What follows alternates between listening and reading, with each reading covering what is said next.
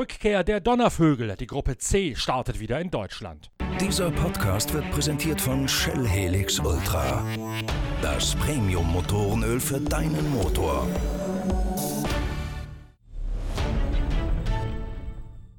Es ist wohl eine der Meldungen der letzten Ausgabe der Zeitschrift Pitwalk. Die Gruppe C wird im kommenden Mai im Rahmen des Hockenheim Historic wieder ein Gastrennen in Deutschland absolvieren. Die mächtigen Sportwagen aus den 80er und 90er Jahren sind momentan bereits in einer eigenen Rennserie für historischen Motorsport unterwegs. Die allerdings macht bislang noch einen weiten Bogen um Deutschland. Das möchte jetzt Fritz Gebhardt ändern, ein ehemaliger Gruppe C Teamchef und Wagenbauer aus der Nähe von Sinsheim im Kraichgau. Und genau dort haben wir ihn für die Pitwalk Collection besucht, um den Enthüllungen der Zeitschrift Pitwalk ein bisschen näher auf den Zahn zu fühlen und rauszufinden, was sich hinter Fritz Gebhardt und seinem spektakulären Comeback-Projekt der Gruppe C in Deutschland verbirgt.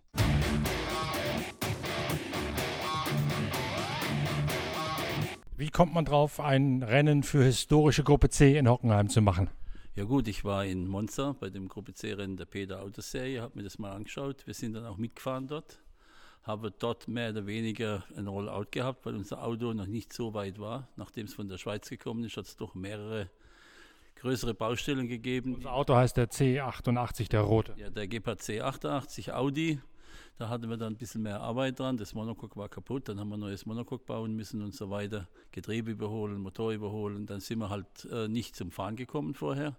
Dann sind wir nach Monza gegangen, dann habe ich diese ganze Rennorganisation gesehen und habe ich gedacht und habe auch mit dem Herrn Peter gesprochen in Monza, warum gibt es kein Rennen in Deutschland? Das frage ich mich auch schon die ganze Zeit, ehrlich gesagt. Dann hat er mir gesagt, ja, da wäre kein Interesse da. Dann habe ich ihm gesagt, das kann nicht sein. Das sind ja mindestens zehn Gruppe C in Deutschland. Jetzt mal ohne unsere drei, die jetzt dann nächstes Jahr in, im Mai fahren sollen. Und äh, wie gesagt, ich habe mich dann einmal mit ein paar Fahrern unterhalten, unter anderem mit Marco Werner. Dann habe ich den Jochen Näbel, den Geschäftsführer von Hockenheim, getroffen bei, bei einem Test, wo wir gemacht haben.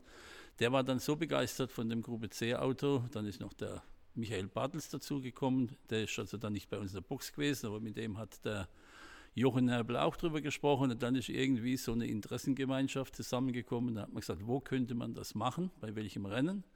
Dann habe ich vorgeschlagen, ja, wir machen das bei dem Bosch Hockenheim Historik mit dem Wolfgang Hutter zusammen von Interrace. Und der war auch gleich begeistert. Und dann ist man zusammengesessen mit dem Rennleiter für das Rennen. Und dann hat man die Technik noch durchgesprochen. Und dann sind wir halt an die Hürden des DMSB gekommen. Das Schlimm genug wahrscheinlich. Ja, das, ich will ja nicht heiß sagen, was DMSB richtig heißt, aber okay, lassen wir das mal, das Thema. Wir wollen das Rennen ja bekommen oder wir wollen, dass das Rennen stattfindet. So, dann hat wir, hatten wir den Rennleiter, dem haben wir dann das technische Reglement von Gruppe C in England übersetzt. Der hat es dann mal angeschaut. Das war diese grobe Übersetzung, die du mir damals auch schon mal gezeigt hattest. Das haben wir übersetzt und dann hat er das mal überarbeitet, hat sich das angeschaut, hat dann gesagt, okay, man kann ein paar Passagen rausstreichen, das muss nicht so umfangreich sein. Wir wollen auch das, sagen wir, das ganze Rennbild etwas verändern. Wir wollen dann am Freitag eine Stunde Training machen, am Samstag eine Dreiviertelstunde Qualifying am Sonntagmorgen um neun, halb zehn ein, ein äh, Warm-up. Und dann als Hauptevent soll das Rennen dann um 13 Uhr starten, dass man vorher in der Mittagspause in Hockenheim den Grid machen kann. Bisher sind wir jetzt so weit gekommen, dass wir alle möglichen Instanzen schon angefragt haben, ob wir dieses Rennen veranstalten können. Es sind seitens der DMSB Technik ein bisschen Schwierigkeiten aufgetreten nach welchem Reglement soll gefahren werden. Wir möchten gerne, dass wir nach dem Reglement der englischen Gruppe C fahren. Und äh, das scheint auch kein Problem zu sein. Eine Mitarbeiterin von England äh, überarbeitet das Reglement jetzt in diese Richtung, wie wir das haben möchten. Zum Verständnis, es gibt einmal diese britische Historic Group C Racing, die im Rahmen dieser Peter-Rennserie fährt und Einsätze macht. Und dann gibt es noch ein FIA-Reglement, das etwas anders ausgekleidet ist für historischen Motorsport. Ja, aber dies, äh, die fahren, die ganzen Autos, die bei der Peter-Serie fahren, fahren alle nach dem englischen Reglement. Da gibt es auch einen englischen Gruppe C-Wagenpass dazu, der diese Sachen, sagen wir, diese Änderungen, die jetzt gerade eben bei eurem Rundgang gesehen habt, äh, erlauben, wie die, wie die, die Fahrzeugtechnik, die Data Recording und die ganzen Sachen, was noch. Diese, diese vier Regeln, nur noch mal zum Nachhaken, die würden all das nicht erlauben. Das ist wieder Anhang K im deutschen Reglement, wo man alles originalgetreu belassen muss. Regeln, also ich versuche jetzt schon seit einem Dreivierteljahr, oder jetzt wird es ein Jahr, einen, einen Vier-Wagenpass zu bekommen für den C88 Äh, am Schluss in, ist es jetzt so weit gekommen, dass selbst die Aufkleber kontrolliert werden, wo die Aufkleber sind und wie sie in Daytona damals drauf waren. Wir haben jetzt alle Aufkleber von Daytona nacharbeiten lassen, aber verschiedene gibt es nicht mehr. Und auch das ist ein Grund zu sagen, okay, das Fahrzeug muss originalgetreu sein. Das heißt also kein Data-Recording, keine anderen Stoßdämpfer.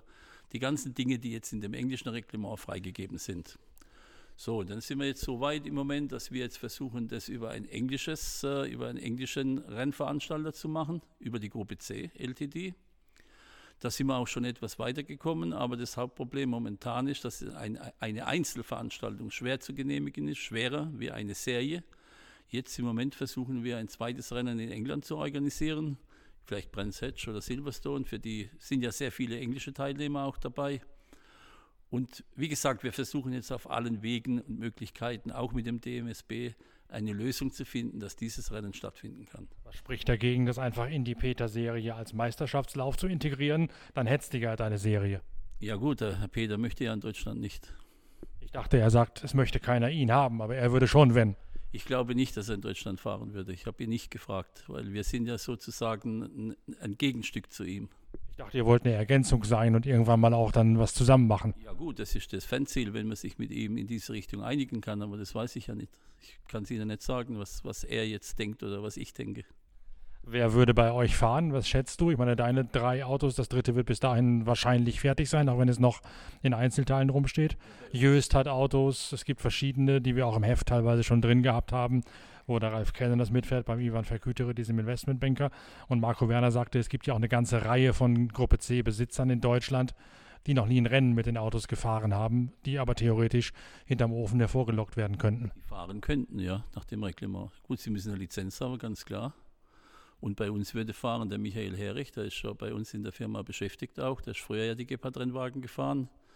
Der Jakob Erlenbacher, das ist ein junger Mann, der ist 19 Jahre alt und das dritte Auto würde der Stanley Dickens Le Mans Sieger von 1989 mit Mercedes fahren. Der passt auch noch rein, ja? Ja, der ist noch so wie früher. dem ist nicht so gegangen wie uns. Und was hast du für andere Autos im Kopf, davon mal abgesehen? Also schon die ganze Peter-Serie, sprich auch die Jaguar XJR, die dicken 7 Liter, die da ja auch alle mitfahren. Auch die dritte Generation, wo Peugeot 9, wie heißen die damals, 905? Also der Peugeot kann mitfahren, es kann der Jaguar mitfahren, es kann der ältere Jaguar mitfahren. Durch diese Geschichte, wenn wir das mit der Gruppe C als Patenschaft, Gruppe C LTD in England machen, haben wir den direkten Zugang über die Gruppe C in England die englischen Autos und die englischen Teams hierher zu kriegen. Und wir denken ja grob überdacht und nach den ersten Gesprächen mit Gruppe C in England, dass so circa 25 Autos kommen werden. Das wäre aber schon mal ein starkes Statement zur Saison oder zur Auftakt einer neuen Idee. Auftakt wäre das Rennen von der Peter-Serie in Le Castellet. Dann wäre das nächste Rennen das Hockenheim-Rennen. Eine Woche später wäre dann Spa. Und das würde ja für die in England das große, den großen Vorteil haben, dass die Engländer dann hier bleiben könnten und die Woche später in Spa fahren können. Ist das ein Vorteil oder ein Nachteil? Weil ich hatte ja mit Ralf Kellners darüber gesprochen, der sagte, ob die englischen Teams das machen, ist noch mal, sei noch mal fraglich, seiner Kenntnis vom historischen Motorsport nach. Es ist ja so, die Rennen sind ja nicht lang. Du fährst ja am ganzen Wochenende maximal drei Stunden. In Hockenheim wäre das eine Stunde Training, dreiviertel Stunde Qualifying, 20 Minuten Warm-up eine Dreiviertelstunde Rennen. Da geht ja nichts kaputt. Die Autos sind ja ausgelegt für sechs Stunden Rennen und 1000 Kilometer. Da sind wir vielleicht bei dem ganzen Wochenende bei vielleicht 250 bis 300 Kilometer Fahrzeit. Du hast ja mit der Gruppe C jetzt in Leuten in meinem Alter, ich bin 48, den Effekt, dass die sich daran noch erinnern können, wie es früher mal war mit dem Supercup in Diepholz, mit den 1000 Kilometer Rennen, sogar auf der Nordschleife noch die letzten, da ich glaube 83 war das letzte. Und äh, bei dir sowieso als, als Fahrzeugeigner mit deinem Bruder damals zusammen diese Autos gebaut zu haben. Was macht die Faszination von diesen Autos aus, wenn du es jetzt äh, meinem Kind, was ich nicht habe, erklären solltest? Ist nicht so einfach. Was mich überrascht hat, war das Interesse an der Gruppe C. Angefangen hat, dass ich die ganzen äh, Baufortschritte oder Restaurierungsfortschritte unseres C88 in Facebook gepostet habe. Dann habe ich auf einmal 6.000, 8.000 Viewer gehabt, dann 12.000, wo, wir wo wir dann in Monza waren, waren es auf einmal 18.000. Und dann habe ich gedacht, warum ist das Interesse an diesen Autos so groß? Die jungen Leute kennen die Autos nicht. Aber sagen wir mal so, die jungen Leute können sich daran erinnern und die Eltern oder der Vater, der war früher auch mal Rennfan Und der kann dann sagen, ja, das waren die und die Autos. Und heute muss ich sagen, dass die, die Sie sehen ja auf äh, Facebook die, die äh, Selektion der, der Viewer und die sind nicht über, über 50. Das heißt also, bei meinen Posts ist es normalerweise zwischen 25 und 40. Also Leute, die diese Autos eigentlich aktiv nicht mehr erlebt haben. Die sich aber mit den Autos identifizieren können, weil das ist ein Mercedes, der hat seinen eigenen, seine eigene Charisma, das ist ein Porsche, das ist ein Jaguar, der Peugeot, da hört man am Motor schon, was da kommt. Äh, den Gepard Audi hört man zwitschern und die Cossis, die hört man sowieso richtig. Und deswegen ist die, sagen wir, das Interesse an den Autos viel größer wie an der Formel 1 heute. Weil die, die kann schon bei der Formel 1, was ist da, da fahren, fahren sie hintereinander nach wie an der Perlenkette. Und ich meine, eine Demofahrt, so wie sie am Norrisring sein sollte, ist ja kein Rennen. Es ist ein Rennen, wo die Fahrer natürlich aufpassen, dass sie ihre Goldstücke nicht kaputt machen, weil die Autos liegen ja preislich zwischen, sagen wir mal so, eine Gruppe C2, vielleicht 250 bis 300.000 Euro und so ein Mercedes halt bei 2,53 Millionen. Und da fährt auch ein Porsche, ein Original Le Mans-Sieger, Rottmanns Porsche mit, der liegt weit über 3 Millionen Euro. Und die Leute passen dann halt schon auf ihre Autos auf, sind aber trotzdem noch sehr verbissen und kämpfen und wollen das Rennen gewinnen. Und du hast ja eben auch tatsächlich Profis, die da mitfahren. Ralf Kellen, das habe ich gerade gesagt. Raymond Arac, Porsche Cup-Fahrer aus, aus Frankreich, ist regelmäßig am Start. Marco Werner, gut, jetzt nicht in der Gruppe C, aber in anderen historischen Serien äh, Emanuel, was eine Eric Ellery, habe ich gesagt, war, war auch mit dabei. Du hast also auch tatsächlich noch tatsächlich, also tatsächlich noch Fahrer, an die man sich von früher noch erinnern kann. Ja gut, das sind Fahrer, die jetzt wieder zurückgekommen sind. Das ist schon der Stanley Dickens zum Beispiel, wo ich ihm das vorgeschlagen habe. Der war ganz begeistert. Der Frank Gelinski hat ein bisschen verweigert, der fühlt sich schon ein bisschen älter, aber mit etwas Überzeugungsarbeit kriege ich noch so weit. Und sagen wir, die anderen Fahrer, die sind ja, sagen wir, das sind Leute, die meistens zwischen 55 und 70 Jahre alt sind, die sich dieses Hobby noch gönnen, die sich das was kosten lassen. Und die Autos, wenn man die anschaut, sind die heute auf dem gleichen Stand wie damals in der WM, wie sie gefahren sind. Manche sind sogar noch besser heute. Ist das eine Konsequenz daraus, dass der moderne Motorsport immer langweiliger, fader, monotoner wird, dass diese historische Szene so boomt? Das tut sie ja nicht nur bei der Gruppe C, das tut sie ja, wie ich es im Heft auch geschrieben habe, bei der Gruppe B, der Rallye WM, wo die Leute ja verzückt vor diesen Dingern stehen und bei der Gruppe A DTM richtig und auch bei der historischen Formel 1, wenn, wenn die mal fahren. Also wir machen ja auch mit unserer Momo-Abteilung machen wir Momo-Renndienst und wenn wir bei den Rennen sind, sagen mit den Tourenwagen Legends oder überhaupt mit den alten Tourenwagen, oder jetzt nächste Woche in Hockenheim Classic. Da sieht man schon, dass die Autos alle auf einem sehr, sehr hohen technischen Niveau sind und auch viele Fans dort sind, die sich halt mit den Autos besser identifizieren können wie mit der Formel 1 oder der DTM heute.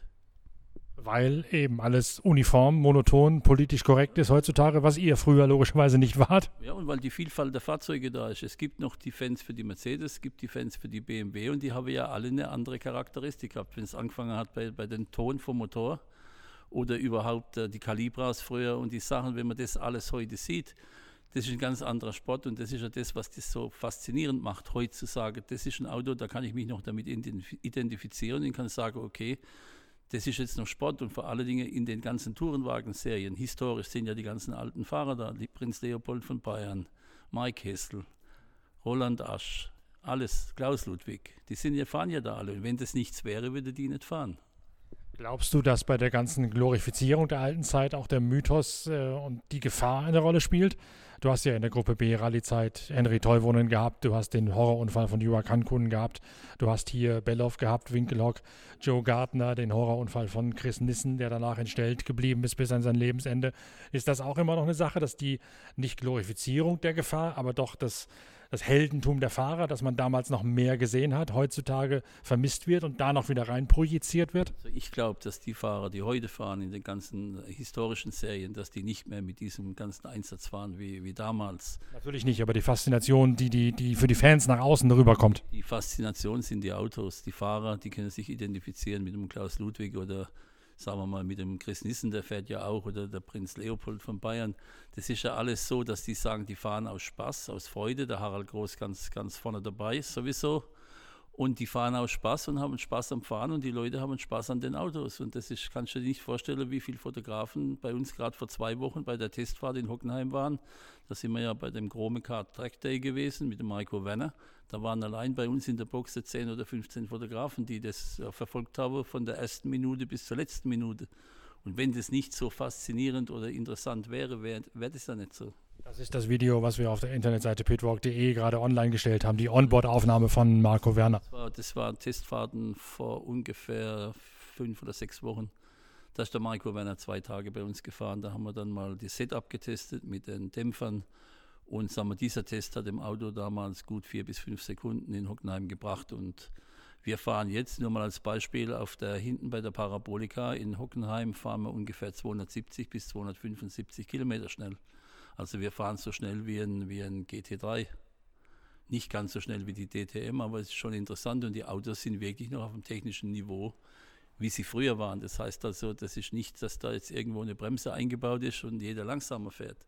Und sagen wir, der Marco mit seinem Einsatz und seinem technischen Wissen, der hat uns da schon äh, als altes, nicht mehr so erfahrenes Rennteam, hat er uns schon gefordert.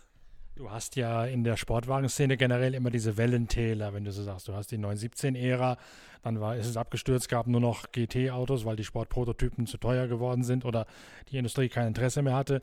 Dann ging es wieder langsam hoch über den GT1 von Toyota bis zu den LMP1, die du jetzt heute hast. Dazwischen gab es natürlich noch die Gruppe C-Zeit, also 917-Zeit, dann Gruppe C-Zeit, wieder Absturz zu GT, dann die GT1 und dann eben jetzt wieder davon mündend quasi die heutigen LMP1 Hybridmonster. Warum ist das so, dass du in den Sportwagen immer dieses Auf und Ab hast, wie Ebbe und Flut bei uns an der Nordsee? Ja gut, das hat, den Hauptgrund sehe ich im Reglement, nachdem sie die Gruppe C dann mehr oder weniger kaputt gemacht hatten, hat ja was anderes kommen müssen. Dann hat man die wahnsinnig teuren GT1 gebaut, dann hat man ja die Flugeinlage von Mercedes in Le Mans gesehen. Dann hat man ja hinterher in Le Mans die offenen Sportwagen wie den Ferrari SP333 fahren lassen. Da haben wir ja zwei Jahre lang den Moretti Momo, äh, Moretti Momo äh, SP333 betreut in Le Mans. Also die, wir haben die Organisation gemacht, die Amis haben den Einsatz gemacht.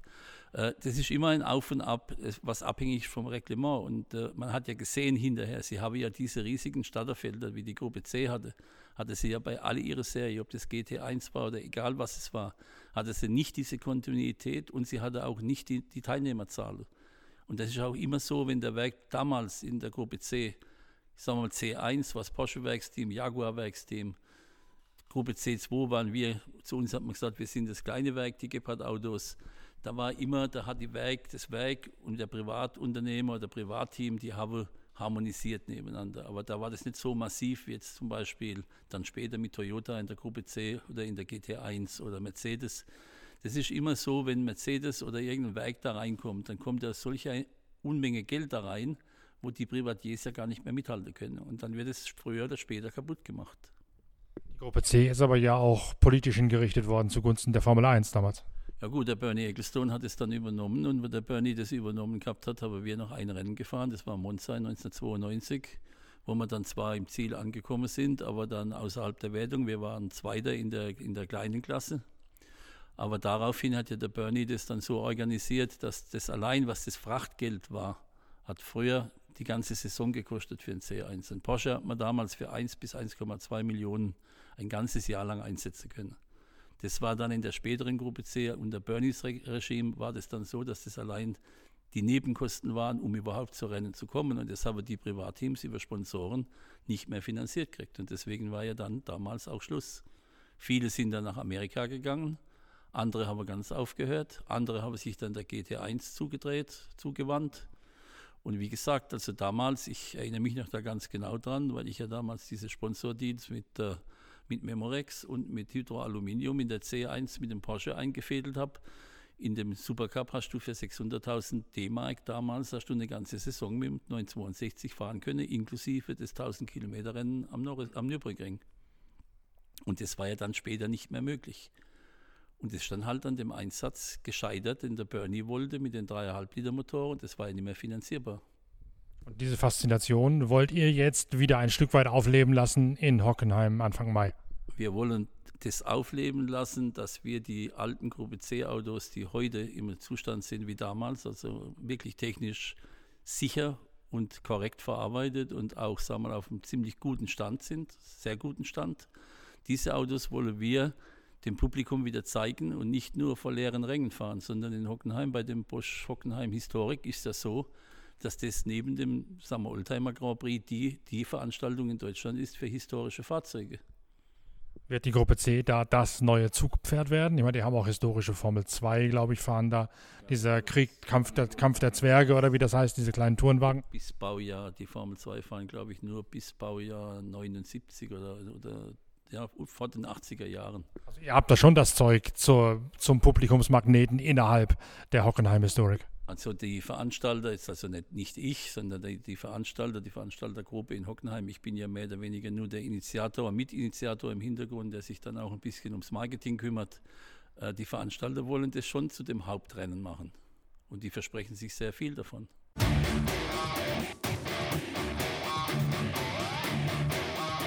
Wenn es ein Rennen gibt, das ihr im kommenden Jahr unbedingt besuchen müsst, dann ist es dieses Gruppe C Gastspiel der wohl faszinierendsten Rennautos, die in der Nachkriegszeit jemals gebaut worden sind. Ein volles Starterfeld beim Hockenheim Historic kündigt sich an für einen schönen Mai-Feiertag, an dem wir alle zusammen die Gruppe C im Badischen genießen werden. Ich hoffe, wir sehen uns dann. Wir hören uns aber ganz sicher noch diverse Male wieder auf den verschiedenen Formaten der Pitwalk Collection, seien es die Pitcast-Episoden oder seien es ganz brandaktuell aktuell die Videos von der Rückkehr der Rallye-Weltmeisterschaft, der Rallye Estland, von der wir jeden Tag mehrere auf der Internetseite pitwalk.de unter dem Menüpunkt PitLive und dann Bilder des Tages veröffentlichen. Dort gibt es alles Wichtige vom Comeback der Rallye-Weltmeisterschaft. Und wer dann noch mehr Motorsport vom Feinsten genießen möchte, dem sei auch die neue Ausgabe der Zeitschrift Pitwalk empfohlen, die seit zwei Wochen im Handel ist. Wir sehen uns auf allen Kanälen der Pitwalk Collection. Bis bald. Danke fürs Reinhören. Euer Norbert Okenga.